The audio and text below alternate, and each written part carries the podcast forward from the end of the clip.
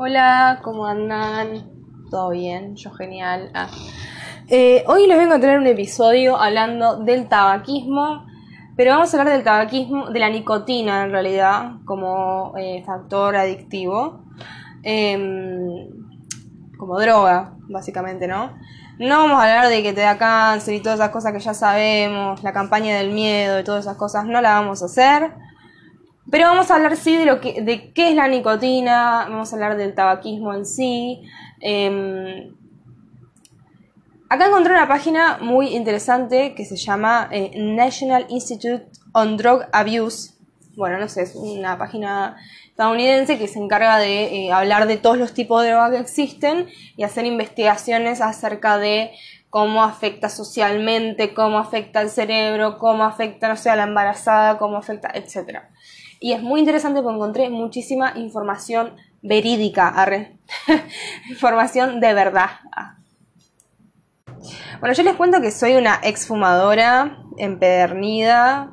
Empecé a fumar a los 13 eh, años. A los 14 eh, me puse en serio.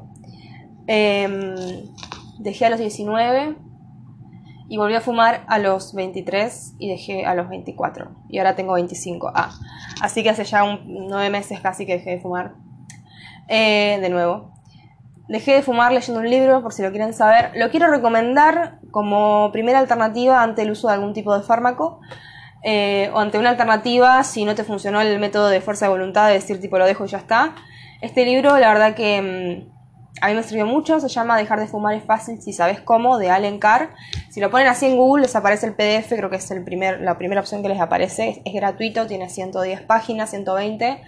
Lo lees en, en unas horitas realmente y mm, te hace pensar el consumo de tabaco desde un lado razonable, ¿no? No desde el lado de la campaña del miedo de te vas a morir de cáncer, vas a tener un aborto, no, todas esas cosas no. Porque ya sabemos que la campaña del miedo no funciona, el prohibicionismo no funciona, sabemos que el prohibicionismo no ha logrado nada más que meter gente presa. Em, entonces, eh, sabemos muy bien que los fumadores, y yo se los digo habiendo sido exfumadora, que cuando tenés esas imágenes de, chabones eh, semimoribundos en, la cajita de cigarrillo, sabemos muy bien que vamos a seguir fumando y seguramente nos fumamos la caja de cigarrillo entera en un día. Eh, yo fumaba un atado entero por día, era mucho, muchísimo, em, y ya me estaba haciendo muy mal la garganta, tipo... Eh, me acuerdo que la última vez, cuando tenía 19, había dejado porque tuve 6 faringitis en un año y eran por fumar tanto, tipo, ya mi cuerpo me estaba diciendo, dale amiga, para un poco. Pero bueno, en fin. El tabaco es una de, las eh, adicciones eh, de las drogas, la nicotina en realidad, es una de las drogas más comunes y mayor difundidas del mundo. Sabemos muy bien la campaña del desastre que se hacían en los en los 50, 60 los 50, creo, 1950, 1960, en donde realmente la gente pensaba que el cigarrillo era bueno para la salud y sabemos hoy en día que es todo lo contrario. Em, pero no vamos a ahondar en los efectos que tiene la salud, que ya sabemos que son bastante nocivos y, graves, pero bueno, eso no, es el fin del episodio. Em, entonces el cigarrillo eh, ocupó un lugar en la sociedad muy eh, normalizado. De a poquito empezamos a adquirir el pucho como algo totalmente normal, ¿no? Como lo es el alcohol también, es sumamente normal eh, consumir alcohol en un bar, bueno, lo mismo fumarte un puchito en un bar, o sea, afuera hoy en día porque está la, ley esa de que no se puede fumar en lugares cerrados. me parece genial. ¿ah? Em, entonces, y creo que es el mismo proceso que la marihuana está siguiendo, como que hoy en día consumir marihuana es lo más común del universo. Eh, ¿Quién no consumió o probó alguna vez? Pocas personas son las que no lo han hecho, porque hoy en día es súper común esto.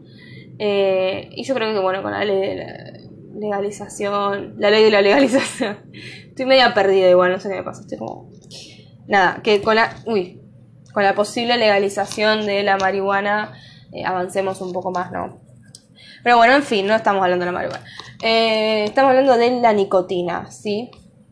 Bueno, realmente se ha socialmente se ha propuesto eh, cambiar la forma en la que vemos al tabaco, ¿sí? Eh, es una sustancia súper mega nociva y es tan normal de consumir, son como caramelos, porque lo que tiene el tabaco es que no te pone en pedo, te marea o te hace flashear o no.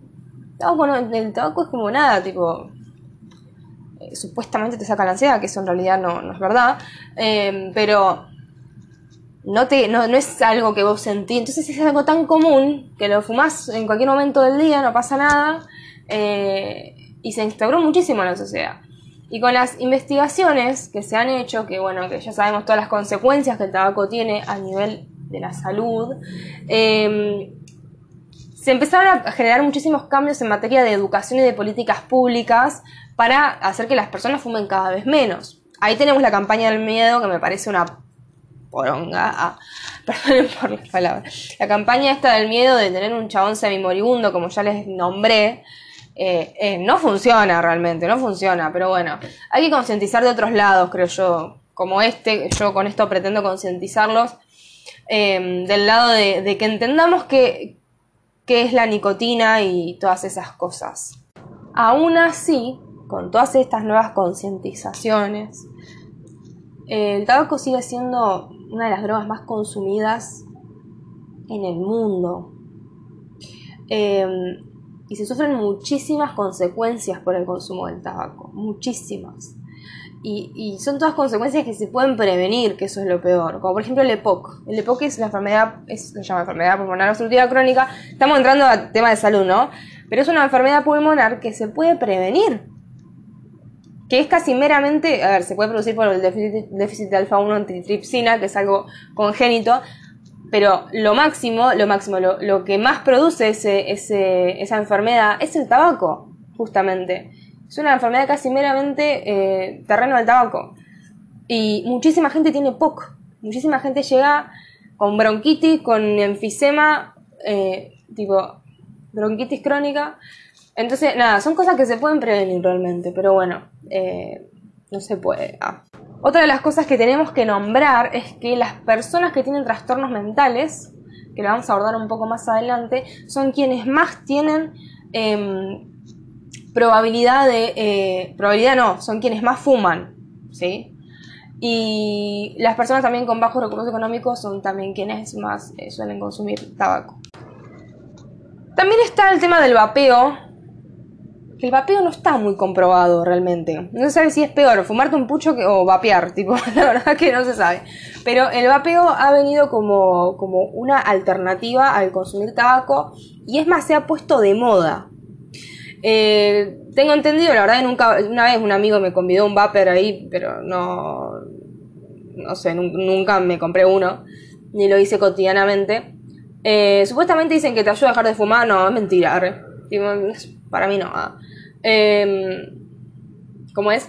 Eh, y le puedes poner nicotina o le puedes ponernos un, sabor, un saborizante o no sé qué. Y como que zafa, ¿no? Bueno, acá este, este estudio me habla de un montón de porcentajes que no es que a nadie le importa, sino que ustedes se van a aburrir si me pongo a decir el 7,1 tuvo, no sé qué. No. Pero el, el, porcentaje que más me llamó la atención fue el tema de cuántas personas tienen dependencia de la nicotina. Y empieza a partir de los 12 años en 2020. no en 1990, en 2020, chicos. Em, es preocupantísimo. Y después vamos a ver, no sé si lo vamos a ver eso porque no leí la parte de los adolescentes, pero calculo que debe decir algo así. El cerebro del adolescente es súper maleable, entonces vos todo lo que pongas en esa época de la vida, en la etapa adulta va a seguir igual. Tipo, va a crear aún, aún más dependencia de la nicotina, que es lo que, por ejemplo, me pasó a mí. O sea, mi cerebro ya está codificado para consumir nicotina, porque yo empecé a los 13 años a fumar. Pero bueno, nada, eso, eso me llamó muchísimo la, atención. Realmente no, manejaba esas cifras, queridos. Bien, ahora vamos a, ver cómo eh, produce sus efectos el tabaco. El humo que produce la combustión del tabaco tiene como 7000 sustancias químicas que ya sabemos que son toda una porquería eh, que obviamente la droga, la droga en sí es la nicotina, ¿sí? que es la que produce eh, la, adicción. Em, y bueno, también al tabaco sabemos que se le agregan cosas para eh, realzarle los sabores y mejorar la absorción de la nicotina. Em, la forma de consumir tabaco por lo general es fumándolo. pero muchas personas usan dispositivos sin humo, como por ejemplo tabaco para mascar o el snuff, que es tabaco molido para aspirar, que también contiene nicotina.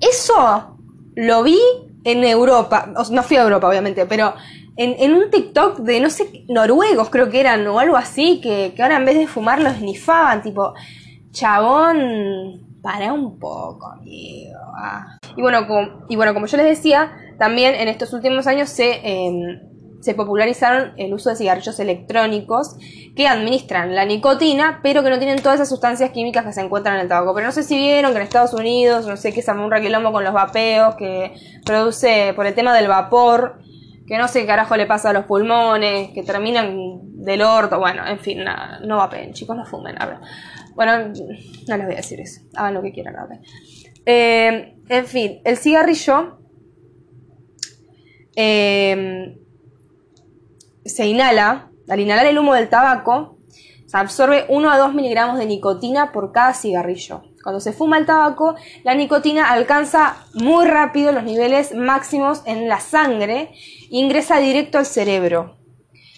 Un fumador típico eh, aspira por lo menos hasta 10 veces un cigarrillo en los casos en los escasos 5 minutos que lo mantiene encendido.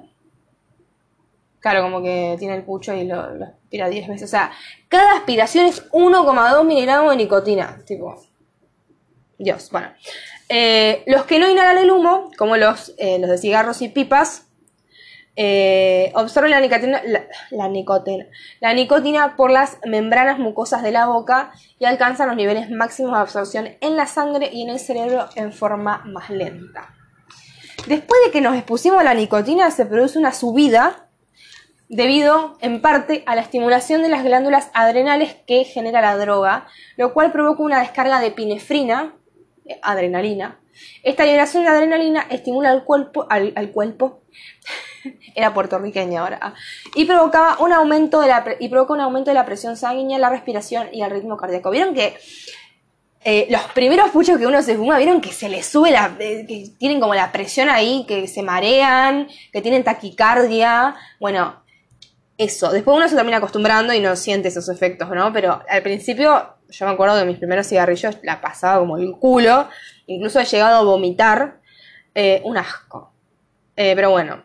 Eh, y bueno, obviamente que al igual que otras drogas, la nicotina también activa los circuitos de recompensa del cerebro que regulan la conducta y la sensación de placer. Ay, colgué. Ahora bien, ¿la nicotina es adictiva? Y por todo lo que les dije y por lo que ya sabemos, sí, la nicotina es adictiva. Eh, la mayoría de los fumadores que consumen tabaco habitualmente lo hacen porque son adictos a la nicotina. Eh, ¿Por qué? Porque la adicción es la búsqueda compulsiva y del consumo de la droga. Aún sabiendo que es malo para la salud, porque ya sabemos que es muy malo para la salud, pero la gente lo sigue buscando igual. Em, y, no es porque sean estúpidos, es porque uno piensa que sos estúpido, que ves eso ahí, ves ese señor moribundo en la caja y no hace nada. No, no son estúpidos, tipo, tienen un problema de, adicción. Ah, de consumo problemático, mejor dicho, no me gusta decir adicción. Em, bien. por lo general la mayoría de los fumadores quiere dejar de fumar y cada año la mitad de ellos se lo propone eh, en forma permanente, pero sin embargo el 6% alcanza esa meta. Realmente es muy difícil dejarlo. La mayoría suele hacer muchísimos intentos antes de dejar de fumar permanentemente y se suelen usar eh, fármacos que más adelante eh, quizás lo hablemos eso, como la varencilina y eh, el famoso bupropión, que es un antidepresivo, y las terapias de reemplazo de nicotina. El niquitín, por ejemplo, que son pastillas de nicotina, pero yo creo que, no sé, es como medio te seguís, con la adicción, solamente que no te estás cagando los pulmones. No sé, bueno, en fin. Em, cuando administramos la nicotina, se empiezan a liberar endorfinas en los circuitos de gratificación del cerebro y esto genera euforia momentánea. Este grado de euforia es mucho más breve en el asociado con otras drogas. Claro, el, pucho es como súper instantáneo, momentáneo, por eso necesitamos uno atrás del otro a veces. Em, el circuito de recompensa. Yo ya hice un episodio hablando de lo que era el circuito de recompensa de las sustancias, eh, para que ustedes entiendan. Y mm, si quieren pueden ir a escucharlo, creo que se llamaba eh, por qué las drogas generan adicción o algo así, y ahí explicaba todo. Pero bueno, en fin, eh, libera endorfinas transitoriamente y esto genera una euforia muy breve y momentánea. Pero sin embargo, al igual que otras drogas adictivas, la nicotina incrementa la dopamina, que está en el circuito de recompensa. Circuito de recompensa igual dopamina. Em, y esto lo que hace es reforzar la conducta de consumir la droga. La exposición repetida altera la sensibilidad de estos circuitos a la dopamina e induce cambios en otros circuitos del cerebro vinculados con el aprendizaje, el estrés y el autocontrol. Por eso decimos que eh, el pucho me, ayuda a la ansiedad. No, en realidad tenés ansiedad porque estás teniendo síndrome de abstinencia. eso te está pasando, ah, básicamente. Eh, por eso, bueno, el autocontrol, etc. En muchos consumidores de tabaco, los cambios que se producen en el cerebro a largo plazo como consecuencia de la exposición continua a la nicotina generan adicción, porque el circuito de recompensa como que se termina acostumbrando el cerebro, lo cual conlleva síntomas de abstinencia cuando la persona no fuma y hace que sea difícil dejar de fumar. Eh, porque vieron que, el síndrome de abstinencia del pucho aparece, no sé, a las horas, básicamente. como que a las horas tenés que estar fumándote otro. Eh, en cuanto a las propiedades farmacocinéticas de la nicotina, no sé si les va a importar mucho. Eh, es decir, la farmacocinética es cómo el organismo procesa esta sustancia. Eh, y por qué contribuye a la adicción. Entonces, cuando el humo del cigarrillo llega a los pulmones, pasa directo a la sangre y ahí llega al cerebro. Entonces, la nicotina alcanza el nivel máximo a los 10 segundos de inhalación, que ya lo habíamos visto eso. Pero los efectos agudos de la nicotina también se disipan con rapidez. Junto con la sensación gratificante que produce, la brevedad de este ciclo impulsa al fumador a seguir dosificándose para mantener los efectos placenteros y evitar el síntoma de abstinencia. Es un círculo vicioso, literalmente. La abstinencia se produce como resultado de la dependencia. Cuando el organismo se acostumbra a la presencia de la droga en el sistema, el consumidor habitualmente suele experimentar la falta de nicotina. Em, ay, me perdí. Cuando el consumidor habitual experimenta la falta de nicotina por un largo periodo, empieza a estar irritable, desea consumir la droga, se deprime, tiene ansiedad, tiene déficit cognitivo y de atención, no puede dormir, tiene más hambre. Y estos síntomas de abstinencia pueden comenzar a las pocas horas de haber fumado el último cigarrillo e impulsan al fumador a volver repetidamente a consumir tabaco. Cuando una persona deja de fumar, los síntomas de abstinencia se mantienen intensos los primeros días posteriores al último cigarrillo fumado. Por lo general disminuyen en unas pocas semanas. Sin embargo, en algunas personas los síntomas persisten durante meses y la intensidad de los síntomas de abstinencia parece estar influida por los genes de cada individuo. Además de tener estos efectos placenteros de... ¡Ay, hola Michi! ¡Hola Michi! Arre, vino el Michi. vino el Michi a pedir mimos. Entonces, además de estos efectos placenteros, la nicotina también estimula aspectos cognitivos como la capacidad de tener atención y memorizar la información. No obstante, a largo plazo, fumar se asocia con disminución cognitiva y riesgo de contraer enfermedad Alzheimer. Ay, con razón mi abuela tiene Alzheimer. Mi abuela fumó toda la vida, ahora tiene un Alzheimer pobre. Em, igual también es genético. Pero bueno, no importa, en fin. Lo cual sugiere que las que las mejoras que produce la nicotina a corto plazo no se compensan con las consecuencias a largo plazo para el funcionamiento cognitivo. Además, las personas con abstinencia de nicotina tienen déficits neurocognitivos como problemas de atención y de memoria, y se reconoce cada vez más que estos síntomas neurocognitivos de abstinencia son los que contribuyen a que las personas sigan fumando. Un pequeño estudio sugirió también que la abstinencia puede afectar el sueño de los fumadores muy dependientes, lo cual, claro, no puede dormir y necesito un puchito para dormir, no, Además del... No sé qué hizo el gato. Eh, además del impacto que la droga tiene en los múltiples neurotransmisores y sus receptores, hay muchos factores conductuales que pueden afectar la intensidad de los síntomas de abstinencia. Para muchos fumadores, el tocar, oler y mirar un cigarrillo junto con el rito que implica conseguirlo, tomarlo, encenderlo y fumarlo, son todos factores que se asocian con los efectos placenteros del cigarrillo y pueden agudizar los síntomas de abstinencia o el deseo intenso de fumar. Por eso que cuando uno deja de fumar y que le fumen al lado, la verdad que no está bueno, porque te, o sea, altas ganas. Eh, los, procesos de aprendizaje del cerebro asocian estas señales con la producción de dopamina. Claro, claro, ah, inducida por la nicotina en el sistema de recompensa del cerebro. Algo similar a lo que ocurre con otras adicciones. Las terapias de reemplazo de nicotina, como las gomas de mascar, las gomas, los chicles, ah, los parches y los inhaladores, así como otros medicamentos aprobados para tratar la adicción a la nicotina, contribuyen a aliviar los aspectos fisiológicos de la abstinencia.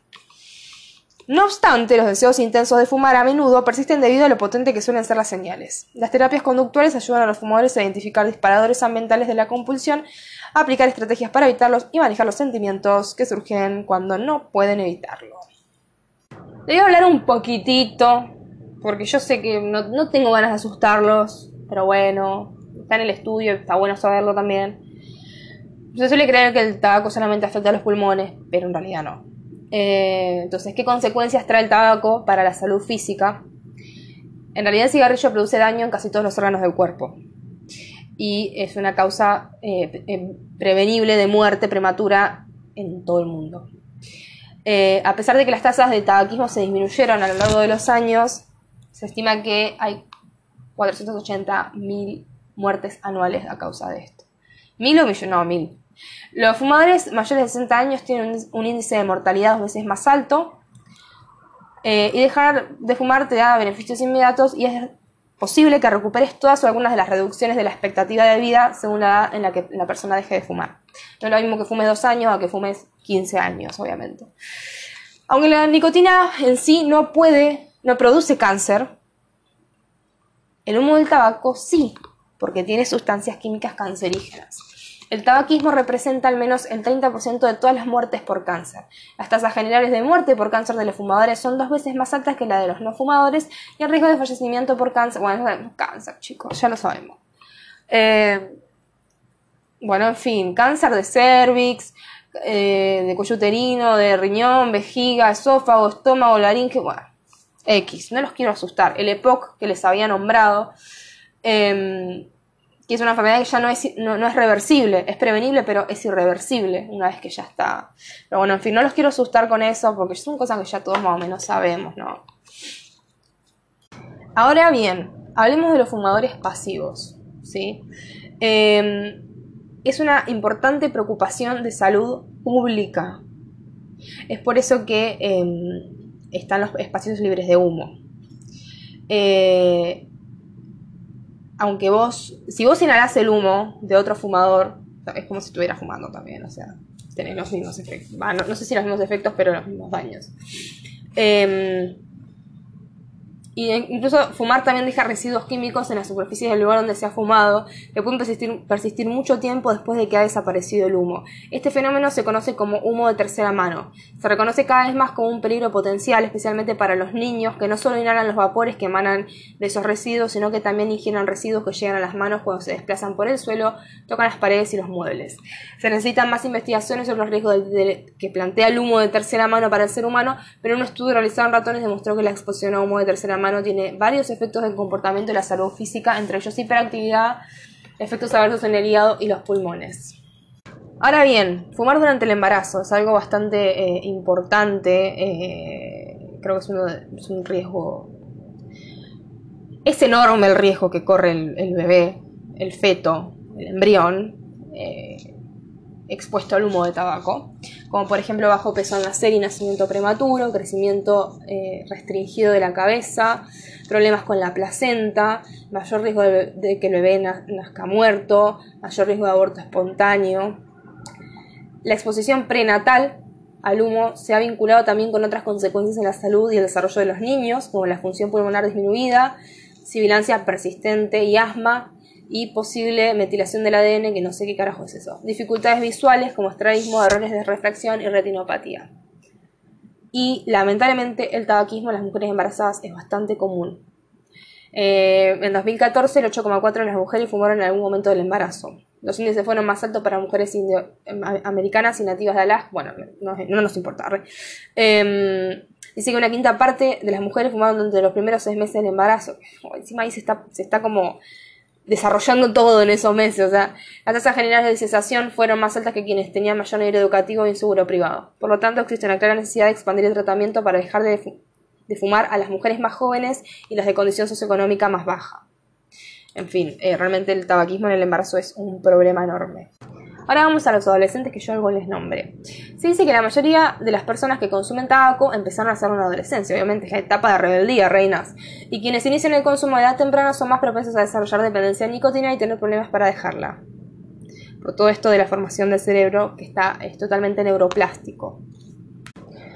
¿Por qué? Porque toda exposición de los jóvenes a la nicotina eh, es muy preocupante porque el cerebro del adolescente aún está en desarrollo y la nicotina tiene efectos en el sistema de recompensa del cerebro y las áreas del cerebro que participan en las funciones emocionales y cognitivas.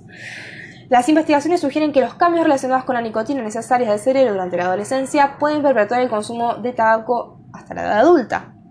Estos cambios constituyen a una mayor tasa de trastornos de consumo de otras sustancias entre las personas que consumen tabaco durante la adolescencia, algo que se denomina a veces efecto getaway o de puerta de entrada. Ah, esa es la típica. Fumar la marihuana es la puerta de entrada a otras drogas. No, déjame joder, arre. No comparto mucho eso, pero bueno. Lo dice el Instituto no sé qué de adicciones. La salud mental, la opinión sobre el tabaquismo, la percepción de los compañeros de escuela que fuman y el consumo de otras sustancias son factores adicionales que pueden influir en el riesgo de que el adolescente fume y tenga dependencia en la nicotina. Los problemas emocionales, incluidas la depresión y acontecimientos recientes negativos en la vida de la persona, están asociados con el consumo de tabaco entre em, adolescentes. El tabaquismo de los compañeros y dentro de los grupos sociales es un factor ambiental importante que influye en el consumo de tabaco de los adolescentes. Oh, ¿Qué toqué? la rica de Perdón, chicos. No, la cagué. Volví, ya está, no la cagué. Eh, es un factor ambiental importante que influye en el consumo de tabaco en los adolescentes. Fumar en ámbitos sociales es, es, muchísimo más motivador y más importante para los adolescentes que para los fumadores adultos. Yo empecé a fumar con mis amigos. Mi grupo de mejores amigos, todos fumaban. Y fue como medio social, ¿no? Digo, eh, compré una pitadita así. Y bueno, así me terminé comprando un atado de pucho y me lo fumaba en un día, digo. Del orto, arre. Es muy común que el tabaquismo en la adolescencia siga un patrón intergeneracional, el cual tiene influencias genéticas, epigenéticas y ambientales. Los datos de padres y adolescentes sugieren que la actual dependencia de nicotina de los padres está fuertemente vinculada con el tabaquismo y la dependencia de los adolescentes. Otros factores como la educación de los padres, su estado civil y su comportamiento también influyen en el tabaquismo. Mis padres, eh, mi mamá es exfumadora, mi hija dejó a los 35 años de fumar, mi viejo sigue fumando. Eh, yo me, me crié en. Mi vieja fumaba cuando yo era chiquita, mi abuela fumaba. Eh, me crié en un ámbito de fumadores realmente. Igual ellos nunca me alentaron a hacerlo, tampoco se lo tomaron tan mal cuando se enteraron, porque bueno, que me van a decir, eh, me retaron un toque, pero bueno, ya está, Pero bueno, en fin, nada, eso. Eh, mis viejos también fumaban, así que... Y ahora vamos con los cigarrillos electrónicos que son em, que surgieron en el mercado de Estados Unidos más o menos en el 2007 y su popularidad ha ido creciendo bastante rápido. Los cigarrillos o los vaporizadores electrónicos son dispositivos que lo que hacen es calentar el líquido que contiene solventes, saborizantes y con frecuencia nicotina. Los consumidores lo que hacen es inhalar el vapor que resulta de todo eso. Hay diversos diseños, algunos imitan los cigarrillos tradicionales, por ejemplo, y hay más de 7.000 sabores disponibles para los jóvenes. Muchas tiendas, multiservicios, farmacias, supermercados y otros puntos de venta físicos y en línea venden cigarrillos electrónicos, aunque a partir de mediados de diciembre de 2019 es ilegal vender cualquier tipo de nicotina o producto de tabaco a personas menores de 21 años. Hola, Michi de mamá. Ay, ¿quieres salir afuera, mi amor? No, mi amor, no. Te quedas con mamá. re mala era. Algunas tiendas de conveniencia y cadenas de farmacia también han dejado de vender cigarrillos electrónicos para promover la salud pública. En 2013, más de un tercio de los fumadores de cigarrillos dijeron que habían usado alguna vez cigarrillos electrónicos. Eh, bueno, en fin, sí. Muchos porcentajes que se van a aburrir. Eh, obviamente que los cigarrillos electrónicos, al igual que los cigarrillos normales, son más consumidos por personas que padecen enfermedades mentales. También es motivo de preocupación para las mujeres embarazadas, ya lo dijimos. Eso también, lo mismo para los electrónicos. Los usuarios suelen creer que los cigarrillos electrónicos son menos perjudiciales que los cigarrillos tradicionales. Ahí está. Y muchos dicen que los usan como ayuda para dejar de fumar, los cigarrillos tradicionales. Aunque todavía no está claro si los cigarrillos electrónicos son eficaces para ayudar a dejar de fumar, los dispositivos a veces se publicitan para ese fin. Algunas investigaciones sugieren que los adultos mayores usan estos dispositivos como sustituto del tabaco, aunque no siempre como método para dejar de fumar. Los usuarios también citan conveniencia y actitud de conciencia hacia los demás como razones para usar estos productos. Y acá viene lo que todos estábamos esperando. Informes de muertes relacionados con el vapeo. Se violentaba. La Administración de Alimentos, la em, Food Administration, eso, Administración de Alimentos y Medicamentos ha alertado al público sobre miles de informes de enfermedades pulmonares graves asociadas al vapeo, incluidas docenas de muertes. La agencia está trabajando con los Centros de Control y Prevención de Enfermedades para investigar la causa de estas enfermedades. Muchos de los productos analizados por los funcionarios de salud estatales y federales han sido identificados como productos de vapeo que contienen THC, un componente de la marihuana. Dios, Ahí está. El principal ingrediente psicotrópico de la marihuana. Bueno, lo acabo de decir. Algunos de los pacientes reportaron una mezcla de THC con nicotina y otros reportaron vapeo de nicotina. Normalmente. Eh, solamente. Mientras la CDC y la FDA continúan investigando estas posibles sustancias contribuyentes, los eh, CDC, el Centro de Control de Prevención de Enfermedades, ha identificado un agente espesante, el acetato de vitamina E, como una sustancia química preocupante entre las personas con lesiones pulmonares asociadas con los cigarrillos electrónicos o el vapeo. Recomiendan que las personas no consuman ningún tipo de producto, de que contenga acetato de vitamina E ni ningún producto de vapeo que contenga THC, en particular proveniente de fuentes informales como amigos, familiares, vendedores en persona y en línea. También advierten contra la modificación de cualquier producto comprado en las tiendas y contra el, el uso de todo producto de vapeo comprado en la calle. Las personas, incluidos los profesionales de la, salud, la salud, deben reportar todo efecto adverso de los productos de vapeo. Los CDC han publicado una página de información para los consumidores. Bueno, acá la regulación y no sé qué, bueno, en fin. Hay otros productos de tabaco, ¿sí? Que han ido en aumento a lo largo de los años eh, generalmente los jóvenes. Primero tenemos los cigarros, que es el tabaco envuelto en hojas de tabaco, con otra sustancia que contiene tabaco en vez de papel. Se puede comprar individualmente. Después tenemos los cigarros, cigarros pequeños, similares a los cigarros, pero más pequeños, y sí, cuestan menos y también se pueden comprar. Narguiles, hokans o pipas de agua. También se usa para la marihuana, por ejemplo. Pipas con un tubo largo y flexible por el que se aspira el humo de tabaco saborizado encendido a través de agua contenida en un bol. Tabaco sin humo, productos como el tabaco masticable y el tabaco molido, snuff, el que les dije que se aspiraba, que se eh, colocan en la boca. Ah, no, no, no sé, no, no, no, no. Eso es. Bueno, no importa.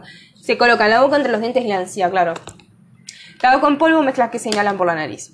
En 2014, casi un cuarto de los estudiantes de la escuela secundaria reportaron el consumo de tabaco en el mes anterior. Los más populares fueron los cigarrillos electrónicos, obviamente los narguiles o hokans, hokahans, los cigarrillos, los, cigarros, el tabaco sin humo, el snus, pasta de tabaco húmeda.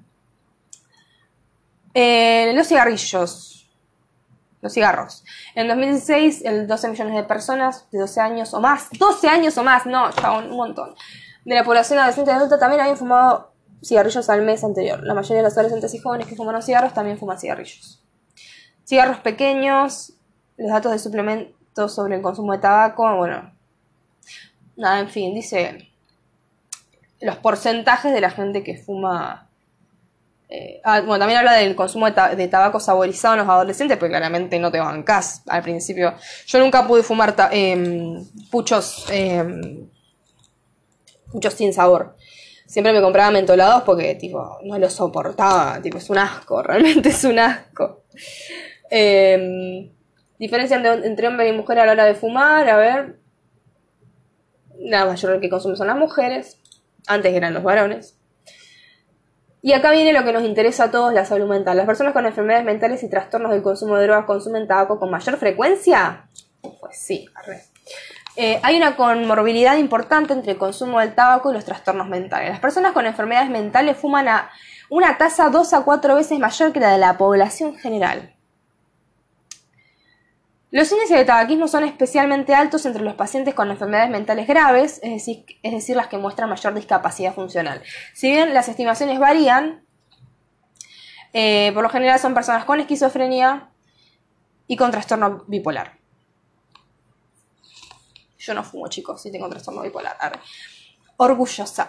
Y lo dejé. Los índices de tabaquismo más altos se dieron entre personas con enfermedades mentales menores de 45 años, las personas con bajo nivel de educación y las personas que viven por debajo del umbral de la pobreza. El tabaquismo entre los adultos con trastornos crónicos ha disminuido significativamente, pero continúa siendo particularmente alto entre quienes reportan ansiedad, depresión y trastornos de consumo de drogas. Se cree que el tabaquismo tiene más prevalencia entre las personas con depresión y esquizofrenia porque la nicotina podría aliviar temporalmente los síntomas de estas enfermedades, como la poca concentración, el estado de ánimo deprimido y el estrés. Pero es importante observar que el dejar de fumar se ha vinculado con el mejoramiento de la salud mental. ¿Qué? Ah, sí, sí, dejar de fumar, obviamente, que mejora la salud mental. Inclusive la reducción de la depresión, la ansiedad y el estrés. Y con mejor estado de ánimo, calidad de vida. Chicos, yo desde que dejé de fumar, mi vida cambió. Tipo, literal. Que desde que dejé de fumar, me estabilicé emocionalmente. Tipo, se me estabilizó el trastorno. No lo puedo creer. Obviamente, por la que tomo bien la medicación, hago, hola, mi chuni de mamá. Eh, porque tomo bien la medicación, hago bien las cosas, voy a terapia. Y dejé, dejar de fumar me ayudó. Es más, una médica clínica me dijo, che, te va a ayudar muchísimo no te está favoreciendo nada. Eh, hola, mi amor, fumar eh, pucho, ¿no? Eh, también se dice que hay una mayor prevalencia de consumo de tabaco sin humo entre las personas con trastornos de salud mental y trastornos de consumo de drogas. el tabaquismo también es altamente prevalente entre las personas que están en tratamiento por trastornos de consumo de drogas. La mayoría de los estudios hallan un índice de 65 al 85 entre las personas que están en tratamiento por adicción. Los fumadores que sufren un trastorno de salud mental tienden a fumar más cigarrillos que la población general. La cantidad promedio de cigarrillos fumados el mes anterior fue mayor entre quienes tenían una enfermedad mental que entre las personas sin enfermedad mental. El, alto consumo de cigarrillos es un problema particular para quienes sufren una enfermedad mental grave. Si bien en los adultos con enfermedades mentales graves representaron solo el 6,9 de los fumadores el mes anterior, el grupo consumió 8,7 de todos los cigarrillos vendidos. Después habla de la alta prevalencia del tabaquismo en las personas con esquizofrenia. Las personas con trastornos mentales o trastornos por el consumo de drogas no dejan de fumar en la misma proporción que la población general. Las respuestas a encuestas de personas que han fumado en algún momento de su vida indicaron que eran menos los fumadores con enfermedad mental que habían dejado de fumar en comparación con quienes no tenían trastornos psiquiátricos. Tener una enfermedad mental al momento de abandonar el tabaquismo es un factor de riesgo para la recaída, incluso para quienes han mantenido la abstinencia durante más de un año. Ay, chicos, tengo miedo de volver a fumar. Muchos fumadores con enfermedad mental quieren dejar de fumar por las mismas razones que citan otros, como la salud de la familia, pero podrían ser más vulnerables a las recaídas asociadas con el estrés y los sentimientos negativos. Sí, yo volví a fumar porque caí en una depresión, por ejemplo. Eh, cuando volví a fumar a los 23, eh, fue porque caí en depresión. Eh, Bien, muchas muertes de personas con esquizofrenia, trastorno bipolar y depresión. Eh, se creía en, por ahí, por 1980, eh, muchos proveedores de atención médica creían que las personas con esquizofrenia fumaban para aliviar síntomas como la poca concentración, el decaimiento, el estado del ánimo y el estrés, pero las investigaciones ahora están mostrando que el tabaquismo está asociado con peores resultados de salud conductual y física en las personas con enfermedades mentales y claramente dejar de fumar está mostrando beneficios clarísimos para esta población. Programas integrales para el control del tabaco y mejores esfuerzos para prevenir y tratar la adicción a la nicotina entre quienes sufren una enfermedad mental reducirían las enfermedades y las muertes. El tratamiento integrado, terapias eh, eh, y terapia, obviamente. Los fumadores que reciben tratamiento para la salud mental, obviamente, tienen índices más altos de éxito para dejar de fumar. Eh, Se dice que las personas con esquizofrenia tienen mejor cesación de tabaquismo con bupropión en comparación con quienes recibieron un placebo. Bueno, no sé, comparaciones de medicamentos, en fin, nada de eso. Los trastornos mentales y el tabaco. Bueno, y después de los tratamientos para dejar el tabaco, tenemos. Eh, existen tratamientos eficaces que apoyan el proceso de cesación del tabaquismo, incluyen terapias conductuales y medicamentos aprobados por la FDA. Entre las farmacoterapias tenemos el bupropión, que es el más utilizado por lo menos en Argentina, y la berencilina, que nunca la había escuchado. Las investigaciones indican que los fumadores que reciben una combinación de tratamiento conductual y medicamentos para abandonar el tabaquismo dejan de fumar en mayor proporción que quienes reciben atención mínima. Eh, hay que asesorarse con alguien de salud, telefonías de ayuda, que por lo general están en los atados de pucho, eh, etc. Nada, eso, gente pidan ayuda si no pueden. O no lo hagan, depende de lo que quieran hacer. A ver. Eh, y nada, eso. Yo creo que con eso estamos. Se hizo re largo. Esto sigue un montón. Pero bueno, yo creo que lo que deberíamos saber ya está.